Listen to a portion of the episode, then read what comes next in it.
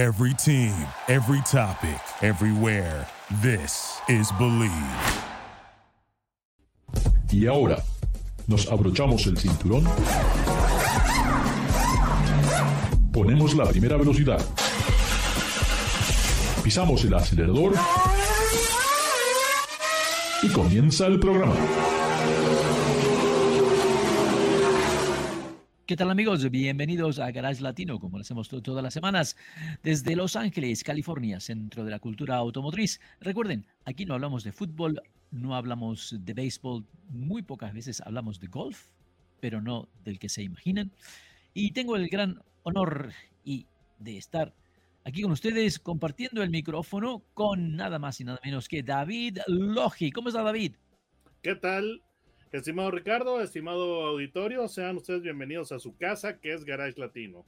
Garage Latino se transmite a través del Believe Network en Estados Unidos y nos pueden encontrar en Spotify, Stitcher, también en Apple Podcast y en Google Podcast. David, siempre interesante. Algo, una noticia que me llamó la atención es de que regresan los campeones del mundo a India. Bueno, no regresan, sino que la organización de fútbol de Argentina tendrá su presencia nada más y nada menos que en las 500 millas de Indianápolis. ¿Qué tal? Van a celebrar los campeones del mundo, los campeonatos, con un auto IndyCar piloteado nada más, nada más y nada menos que con Agustín Canapino, quien también es uno de los campeones argentinos del automovilismo, y el auto será con los colores de Argentina. Algo que me parece muy interesante porque ya hace años, años y años que no había un equipo, un, carro representando a un país. Así que esto me parece muy, muy interesante. Eh, así que vamos a ver cómo nos va. Creo que vamos a, poder hablar con Agustín o tal vez con, eh, el jefe del equipo, que es Ricardo Juncos, en, en, los próximos programas. Pero otra noticia que me llama la atención, que no la entiendo y quiero que tú por favor me expliques esto de que Land Rover Discovery, yo sé lo que es, pero que de repente Land Rover no exista, eso me parece una locura. Y a lo mejor entendí mal el comunicado, pero tú me puedes explicar qué es lo que está tratando de hacer esta empresa india, que ya hace muchos tiene el liderazgo de la empresa británica y parece que, no sé, a lo mejor están todavía ofendidos eh, y le están haciendo esto a una empresa británica para devolverles las bofetadas que le dieron en los años 40. ¿Qué es lo que está pasando con Land Rover? Muy sencillo. Land Rover básicamente pues es una marca que va a desaparecer por una reacción que está haciendo su fabricante o su casa.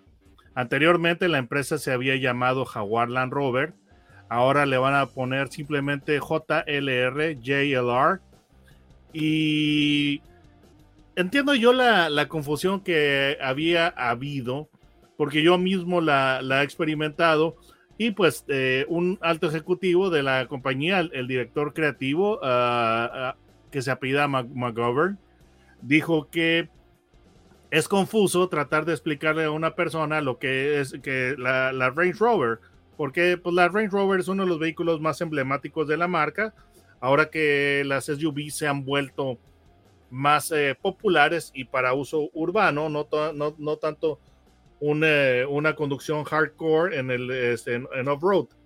Pero dicen esa persona que es difícil explicar el nombre que es eh, del vehículo porque decía, le tengo que, tengo que decir que es una Land Rover Range Rover. Y después eso ya le, ya, ya le agregas lo que es eh, el, nivel de acabado o, o el equipamiento que se llama, por ejemplo, Autobiography a los más eh, equipados. Entonces, realmente eh, yo tengo alguna idea de, de, lo que están tratando de decir, que son demasiadas letras, demasiadas palabras para explicar un vehículo. Land Rover, Range Rover, Autobiography. Entonces, lo que, lo que se está queriendo hacer es que simplemente, bueno, hasta, hasta es, es, extraño por el, desde el punto de vista mercadológico, porque quieren crear las eh, que ya sean marcas eh, separadas, por ejemplo, lo que es Range Rover, lo que es Discovery y lo que es Defender. Entonces es lo que está haciendo eh, esta, esta casa de inglesa y además quieren tener Jaguar, que Jaguar se está eh, reorientando o cambiando su misión para que sea una marca 100% eléctrica. Pero eso es lo, es lo, que está tratando de hacer esta, esta David, casa. David, David, estamos hablando de una marca icónica, Land Rover, con una historia tremenda, algo que no se puede comprar. Entiendo lo de Range Rover y creo que sí, desde ese punto de vista, creo que se puede identificar como que Range Rover es lo que es, ¿no? Es algo diferente a lo que conocemos, sentimos que es un, un Land Rover. No me molesta el Land Rover Discovery, no me molesta el Land Rover Defender, pero de que el Land Rover, de que el nombre lo saquen del mercado, eso sí que creo que... Eh, es ofensivo, Ricardo, seamos honestos. Sí, no, no, aparte que creo que es contraproducente, no sé. Eh, hay gente que compra, tú sabes, no es, no es Discovery lo que están comprando, están comprando un Land Rover. Así que eso me parece muy, muy, uh, te digo, es, es, una jugada que no la veo muy bien y creo que puede ser contraproducente. Aparte que esta marca necesita, necesita mucha ayuda porque está como un poco perdida. Range Rover ha sido un fenómeno, ¿verdad? Pero lo que es en el 4x4, el Discovery y el Defender, eh, están tratando de reinventarse y ese nombre, Land Rover, es el gran apoyo que tienen para sacar a la marca adelante.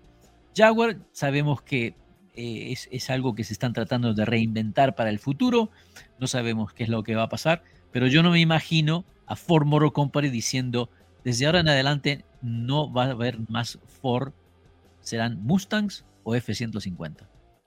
Mira, esta, toda esta decisión que se está tomando o esto que se está considerando, eh, bueno, que de hecho yo creo que ya hasta lo aprobaron, parece el trabajo de una, de una firma de consultoría.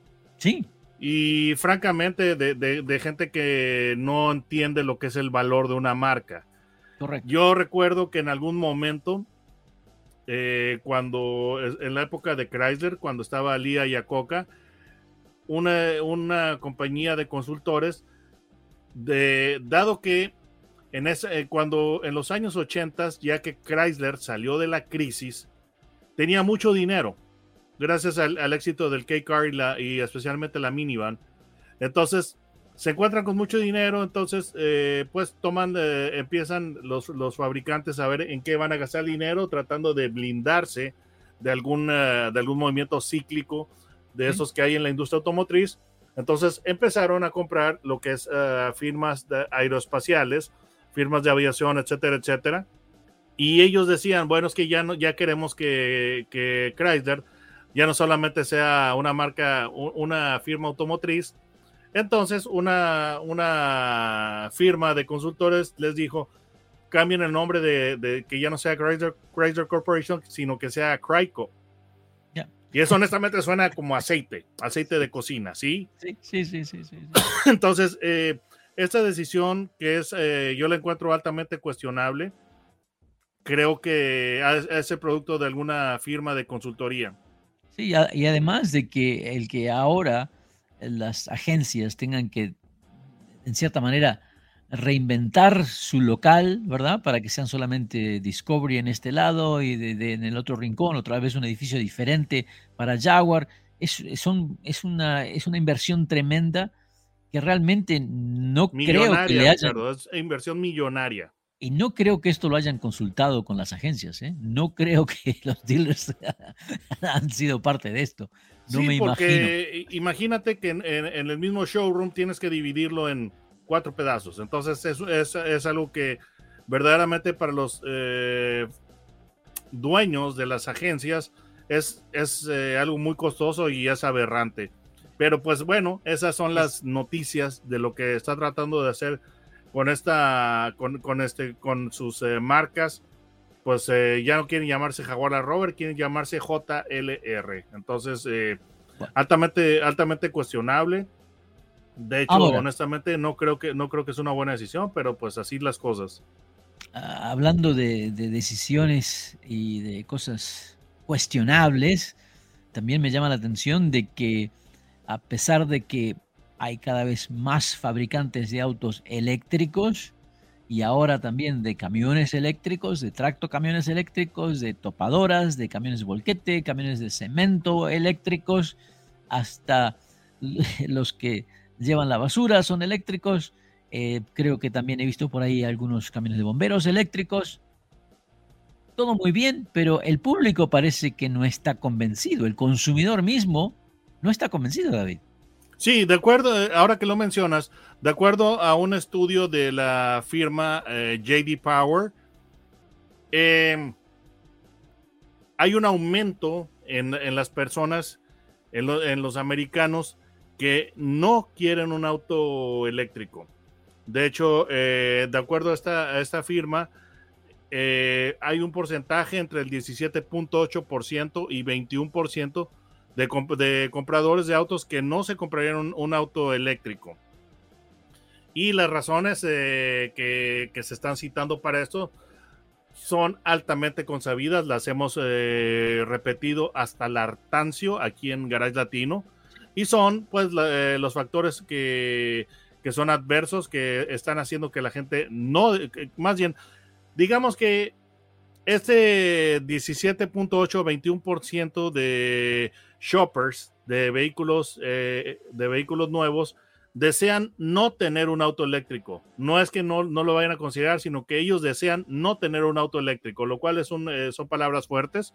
Y están citando razones como los tiempos de carga son muy largos, la falta de cargadores y que además de que hay pocos cargadores, son fácilmente vandalizables porque pues ya han habido muchos casos de personas que los que ya sea que los vandalizan, eh, hay muchos ladrones de cobre.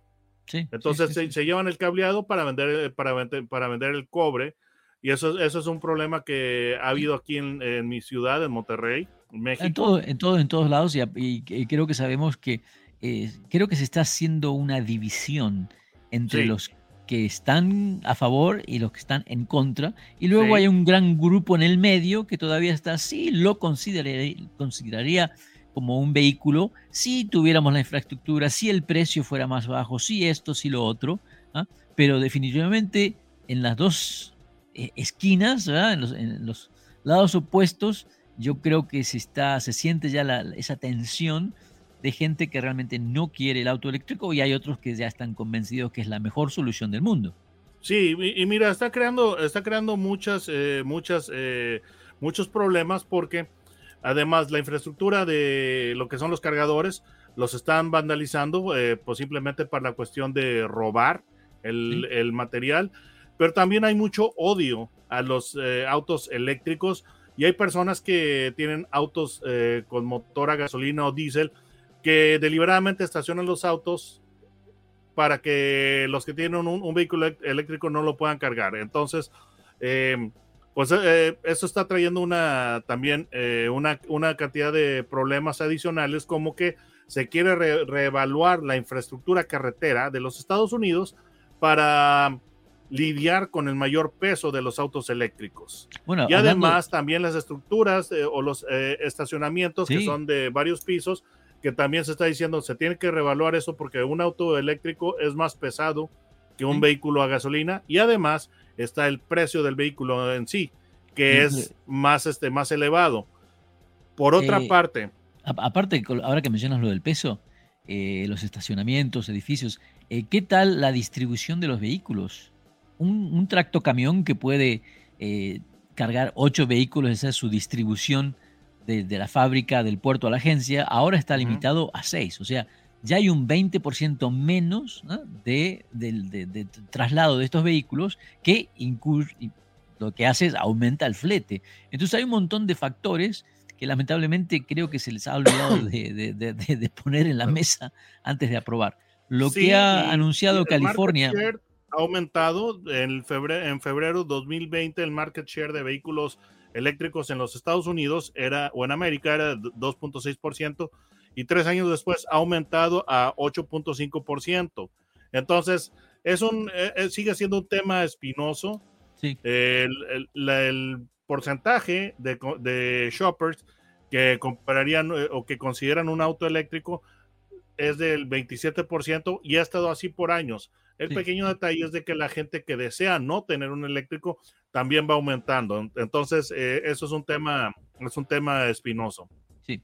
Y hablando de, espinas, cactus, etcétera, Fíjate que tuve la oportunidad de manejar un vehículo que se siente muy cómodo en ese tipo de terreno, donde hay cactus y todo esto demás. ¿Por qué? Porque es un Jeep. Y tú sabes, los Jeep siempre han sido muy buenos para el, como, como todo terreno, para meterse en los senderos. Pero me llamó la atención de este nuevo Jeep Compass, que realmente, bueno, ha completamente mejorado el interior, ha elevado el vehículo a otro nivel y eso es lo que más me llamó la atención. El Compass, el, Jeep Compass es un eh, tamaño compacto, una pequeña camioneta SUV, que ahora tiene un motor de 2 litros con turbo y genera 200 caballos de fuerza. Ahora tiene una transmisión de 8 velocidades automática, que todo eso lo ha mejorado en el andar, pero otra vez repito, lo que más me llama la atención es el interior. Parece un auto de lujo y creo que es algo muy, muy, muy lindo, muy importante, ah, porque ahora ya no tenemos al Cherokee, entonces como este, este vehículo toma su, posicionamiento, su lugar, eh, y me parece que físicamente del porte que tiene el auto se ve muy lindo. Ahora hay un montón de diferentes modelos. Tienes el, el modelo base que le llaman el Sport, siempre Jeeps, los Sports son los modelos bases. Luego está el Altitude, Latitude, Latitude Lux, Limited, The Red Edition, High Altitude Trailhawk. 1, 2, 3, 4, 5, 6, 7, 8 versiones diferentes, que me parecen demasiadas. Pero bueno, hay un montón de, de versiones. Y por supuesto, la Trailhawk, viene con un paquete para andar fuera terreno que eleva la suspensión una pulgada, tiene protectores eh, debajo del motor, debajo de la carrocería, neumáticos y rines especiales, muy muy lindo. Ahora, eh, también está la edición Red. Red es el programa que inició el, cantante de YouTube, Bono, ah, que es para, para recaudar fondos y ayudar a las poblaciones en situaciones de emergencia. Eh, algo que me parece muy interesante. Eh, lamentablemente quise adquirir una de estas ah, chamarras red de, Jeep, pero ya se vendieron todas, así que me quedé fuera. Pero me llama la atención porque Jeep se tomó el trabajo de, hacer una edición especial, obviamente de color rojo, el vehículo, pero con una parrilla diferente, o sea, tiene un montón de toques diferentes que hacen que todo el mundo sepas de, de dónde, en qué lado estás tú de la vereda en ayudar a, tu prójimo. Así que eso me parece muy interesante. Pues estas ediciones Red eh, también, eh, pues eh, Apple ha tenido iPhone Red. Correcto. ¿Verdad? varias, varias ediciones, entonces es justamente por lo mismo. Y son, son teléfonos que pues es son muy visibles y son muy notorios de que estas ediciones Red, porque evidentemente pues como el nombre lo está diciendo, ¿verdad? Eh, y siendo que normalmente no han habido iPhones rojos, entonces sale este, este iPhone Red, entonces eh, es, muy, es muy notorio. Y sí, eh, Compass es un vehículo interesante, debo, debo añadir, hecho en México, en la planta de Toluca.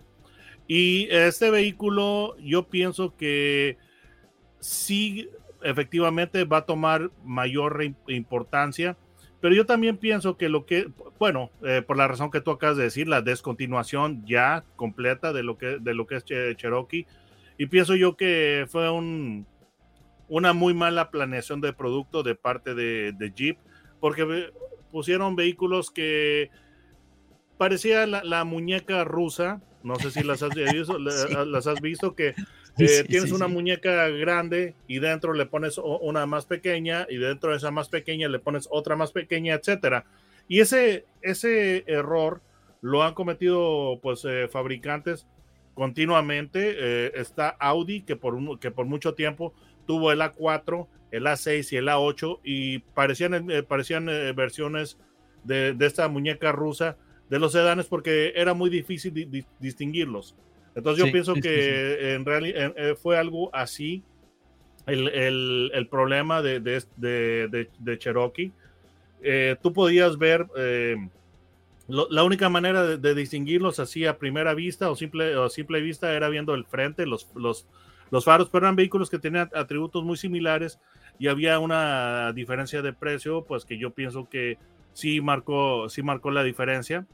Entonces, esta camioneta a mí me ha agradado mucho porque yo he probado la, versión Trailhawk eh, y sí, realmente sí tiene, sí tiene capacidad de todo terreno. No, no es un Wrangler, definitivamente no lo es. No es una Gladiator, pero lo que distingue a Jeep en sus segmentos, es, a, Jeep es que en sus segmentos de mercado, donde ellos estén, son los vehículos que tienen la mayor capacidad todo Entonces, eh, sí, yo, yo, yo, pienso que sí es, sí es un vehículo interesante. Las mejoras al interior son muy, eh, son muy, muy importantes.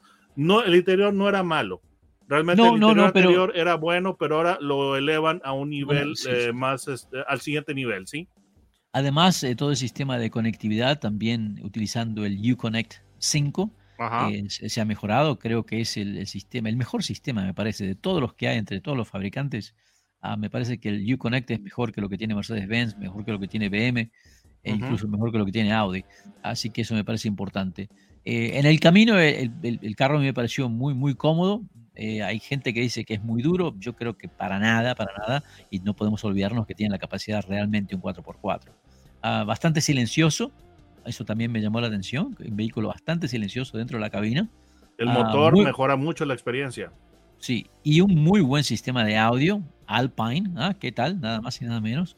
Sistema Alpine de sonido que suena perfecto, así que puedes disfrutar muchísimo de la música. Eh, si se me hace difícil encontrar algo de decir, mm, a ver qué es lo que no me gustó. ¿ah? Ahora, dentro de ese segmento, eh, yo creo que todos los fabricantes están en ese segmento en especial, el compacto SUV, ¿verdad? Pero lo que lo distingue a este, a este, a este Jeep es eso, de que es realmente un Jeep. Y también creo que es como el punto de entrada, ¿no? Donde eh, si quieres ser parte de esta familia Jeep, cómodamente puedes entrar a, sentirte, de, pues, ser parte de esa familia. En términos de precios, el, precio del modelo base Sport está en los 28.400 dólares y de ahí va subiendo hasta los 35, 37 mil dólares para los modelos Trailhack o si no para los que están equipados con todo lujo. Dentro de todo me parece que los precios están igual o muy competitivos con, las demás propuestas de los otros fabricantes. Así que yo estoy muy conforme. Eh, ¿Lo compraría? Yo creo que sí, especialmente en mi situación, que estoy, tengo el acceso a muchos senderos y parques nacionales. Entonces sí, me llama, me llama la atención porque sé que podría ir a disfrutar de un de, camping o de un buen fin de semana sin tener que preocuparme de la capacidad del vehículo. Así que por ese lado creo que, que sí me gusta. ¿Tu opinión, David? Mira, eh, yo creo que sí, el, vehículo, eh, como te digo, como sí he probado la versión, eh, hay que hacer la, mención de que el vehículo que realmente tiene la, capacidad off-road este, esperada de la marca es el, um, la versión Trailhawk. Las demás eh, lo siento más orientados a lo que es el uso en pavimento. Pero más que nada es un vehículo que ya se siente más maduro, más real, porque, por ejemplo, está lo que es Renegade, que es la camionetita pequeña de ellos, pero y sí tiene un diseño juvenil y más eh, muy lindo y lo que quieras, pero también yo he probado lo que es eh, la Renegade, la Trailhawk y definitivamente no, no, no se acerca o vaya, es muy diferente a tratar de conducir una Compass. pero de nueva cuenta, lo que es eh, la pequeña Renegade, que es la, es la hermana menor, de nuevo en, su segmento es la que tiene el, mejor potencial o la mayor capacidad todo terreno. Entonces, esta camioneta me, parece que como que la trataron de hacer un poquito como una versión pequeña de lo que es eh, Grand Cherokee. Y luce, a mi gusto, le, falta agresión a lo que es, eh, o agresividad al diseño, al diseño exterior. Aún inclusive en la versión Trailhawk, sí le falta ser un poquito más, este, más off-road y más expresivo, y eso pues la está dejando desprotegida de rivales como por ejemplo la Mazda CX50, que ya tiene un diseño que es eh, expresamente um, creado para tener ese, ese look off-road, ¿no? Entonces, Estoy totalmente de acuerdo contigo, David, porque esta nueva Mazda a mí me encanta. Realmente, visualmente, me parece el diseño. le saco el sombrero, ah, pero no tiene la capacidad, ¿no? eh, que tiene para, para off-road. o sea, se ve, pero no lo tiene. Eh, creo que, la, que, el Jeep Compass lo puede hacer, pero no se ve. es ese contraste. sí, ah, había, no me acuerdo qué, qué, qué, qué actriz decía, uh, if you got it, flaunt it. Es decir, si lo tienes, muéstralo. Correcto. O alardea, lo que sé yo. Entonces, eh, posiblemente para mí la crítica que yo le puedo hacer a Compass es que su estilo es demasiado, demasiado modesto, no, no, no. Conservador, conservador. Vaya, le, falta, le falta un poquito más dejar en claro eh, que, que tiene capacidad todo terreno, vaya, y, eso, eso eh, sería triste que tuvieras que mirar el, emblema para saber que, que, que, tiene capacidad todo terreno, y en este caso, si tú no mires el, el, emblema Jeep, realmente no te va a dar ninguna, ninguna impresión de que, de que pueda hacer lo que puede hacer. Mientras que tú ves la Mazda CX50 y tú la puedes ver a, a, varios eh, pies de distancia, cientos de pies de distancia, y, te está diciendo, ¿sabes qué? Eh, yo soy una Mazda o soy un vehículo que, al que le gusta la aventura fuera del pavimento. Entonces, ese es el único detalle que, que, yo mejoraría del vehículo le hicieron algunos eh, cambios visuales, pero sigue siendo un vehículo que tiene el, aspecto muy, muy modesto en cuanto a su capacidad off-road. Totalmente, totalmente. David, ¿cómo eh, hacen nuestros amigos para encontrarte en YouTube? Simplemente pongan mi nombre, David Logi. Logi es con J, no con G. Y YouTube los voy a llevar a mi canal. Así que les recomiendo que vean los videos que hace David, porque realmente antes de, de invertir antes de tener que comprar un automóvil que hoy cuesta tanto dinero, creo que se van a sorprender de algunos de los comentarios donde David les dice lo que vale o no vale la pena. Les recuerdo, Garage Latino se transmite a través del Believe Network en Estados Unidos y lo pueden escuchar eh, en Spotify, Apple Podcasts, Google Podcasts y también pueden bajar los podcasts de Garage Latino. Lo más fácil es a través de Spotify. No se vayan, que ya regresamos. Duraloop es un tratamiento especial para que el aceite no pierda sus propiedades. Duraloop reduce la sedimentación de las partículas nocivas que dañan al motor. Duraloop disminuye la temperatura interna del motor y la fricción de los metales. Duraloop para que el motor dure más. Thank you for listening to Believe. You can show support to your host by subscribing to the show and giving us a five star rating on your preferred platform. Check us out at Believe.com and search for B L E A V on YouTube.